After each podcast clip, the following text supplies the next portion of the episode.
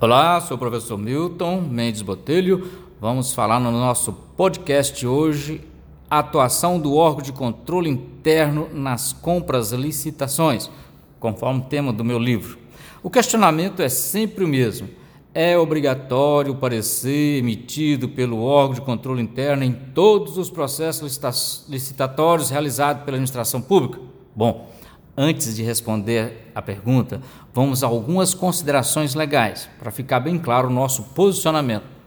O que ocorre em municípios brasileiros que, quando surge uma dúvida nas licitações, é claro, recorre diretamente ao jurídico, solicitando parecer jurídico, fazendo questionamentos, etc., como se o jurídico tivesse a obrigação de dar legalidade àqueles atos que estão sendo praticados. Obviamente, o jurídico sempre atende, porque ele está ali para prestar auxílio jurídico àqueles que atuam no processo, mas a responsabilidade do ato praticado é de quem foi designado para atuar no processo. Outra pergunta comum é o seguinte: o parecer do jurídico tem caráter de ateste de legalidade ou somente opinativo? Resposta: somente opinativo, mas não confunda com o parecer de que trata o parecer o, parágrafo único do artigo 38 da Lei de Licitações. Este sim vincula o jurídico ao ato convocatório e seus anexos e não vincula o gestor. Considera ainda que se o parecer jurídico induzir ao prejuízo ao erário, esse sim poderá ser responsabilizado, mas via judicial. Portanto, a competência para aprovar o edital de licitações e seus anexos é única e exclusiva do jurídico do órgão, conforme preceitua o parágrafo único do artigo 38 da Lei de Licitações. Então não se pode confundir que qualquer dúvida em licitações compete ao jurídico manifestar. Óbvio que não. É bom esclarecer que a legislação não exclui a competência dos municípios de normatizar o rito processual de compras e licitações internamente como prevê os artigos 15, 115, desculpa, e o 118 da própria Lei de Licitações. É, o discurso, ou seja, a discussão que aqui estamos trazendo, ela ancora lá na busca nas leis que regulamentam as compras e licitações, dispositivos na qual se defina a obrigatoriedade ou dispensabilidade de parecer do órgão de controle interno nos processos. Não vão encontrar, embora não encontre também para o jurídico, pois este sim atribui responsabilidade somente a aprovar o ato convocatório e seus anexos, conforme já mencionei, parágrafo 1 do artigo 38 da Lei de Licitações. Vamos buscar, então, o que menciona o texto constitucional, especificamente no que está disposto no inciso 4 do artigo 74, que assim define como finalidade do controle interno: comprovar a legalidade e avaliar os resultados quanto à eficácia, à eficiência da gestão orçamentária, financeira e patrimonial nos órgãos e entidades da administração pública. Ora, o texto dispensa qualquer comentário diante de sua clareza. Mas, se não bastasse, vamos ana analisar conjuntamente os que dispõem os textos dos artigos 31, 70 e 75 também da Constituição Federal.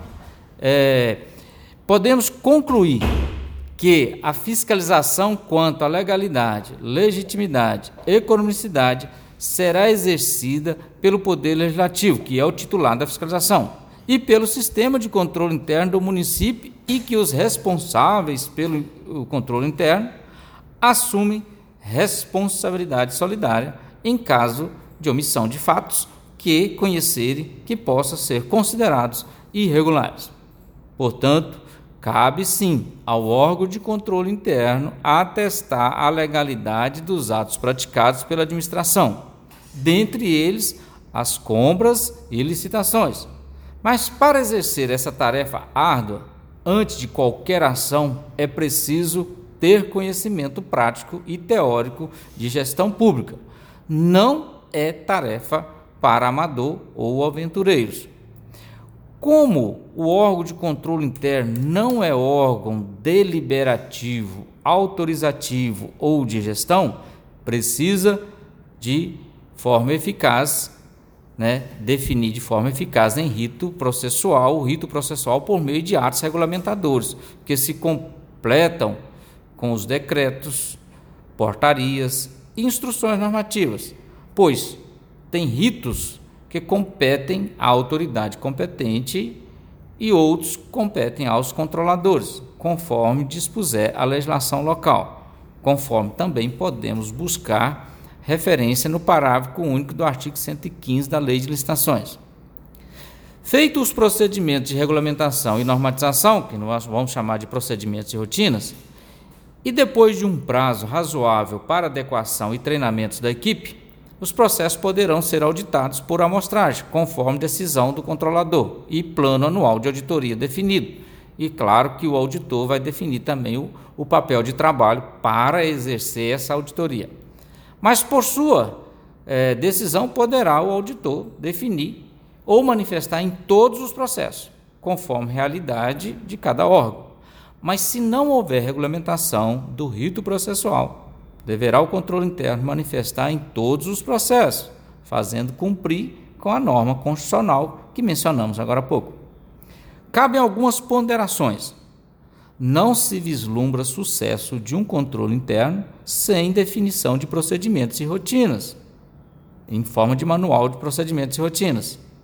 Portanto, a ausência de norma não desobriga o sistema de controle interno a atestar a legalidade dos processos licitatórios em forma de parecer. No entanto, poderá até proceder por amostragem desde que tenha uma regulamentação eficiente. Assim, lhe cumpre dirigir a fiscalização segundo critérios de oportunidade, de conveniência, observados a relevância e a seletividade, a materialidade, o risco e a utilização de instrumento de fiscalização por amostragem. Na minha opinião, conforme definido no meu livro, pra, não, não vejo nenhuma possibilidade do órgão de controle interno ser omisso nos procedimentos de compras e licitações. Entendo que obrigatoriamente deverão ser submetidos à auditoria da Controladoria Geral os autos processuais antes da publicação do ato convocatório e antes da homologação da autoridade competente, fazendo cumprir o princípio da legalidade, da razoabilidade, da economicidade, conforme preceitua o artigo 70 da Constituição Federal. Até alego sempre que o jurídico deveria se negar a aprovar o ato convocatório se antes não tivesse a manifestação do controle interno, porque compete os dois órgãos trabalharem em conjunto. O controle interno ele poderá emitir parecer de auditoria sobre legalidade dos processos, podendo inclusive determinar medidas corretivas quando verificadas as inconsistências ou erros formais que não venham comprometer o interesse público da compra ou configurar né, restrição de mercado, coisa dessa natureza. Quando verificado em análise de auditoria indício de irregularidades nos processos, deverão, obviamente, por parte da controladoria, os autos serem remetidos imediatamente à autoridade competente, acompanhado do parecer de auditoria que poderá né, solicitar a, a revogação ou anulação do processo, conforme for o caso. A aprovação dos atos convocatórios, fica claro aqui que é competência da assessoria jurídica do órgão licitante, conforme a própria lei de licitações menciona, sendo de sua inteira responsabilidade a apreciação, inclusive, das impugnações dos atos convocatórios que porventura podem acontecer. Compete a quem aprovou o ato, obviamente, responder às impugnações. Portanto, quem tem competência para atestar a legalidade dos atos praticados em compras e licitações é o órgão de controle interno e não o jurídico, conforme ocorre em muitos municípios por aí. O jurídico tem seu papel de manifestar, por parecer fundamentado, obviamente, opinar. Já o controle interno não opina controle interno determina, porque ele tem a competência de atestar a legalidade dos atos. Fica aí a nossa dica. Acesse o nosso portal miltoconsultoria.com.br e o nosso canal no YouTube, youtube.com/barra Grupo Logos e venha contribuir conosco para uma melhor administração pública municipal.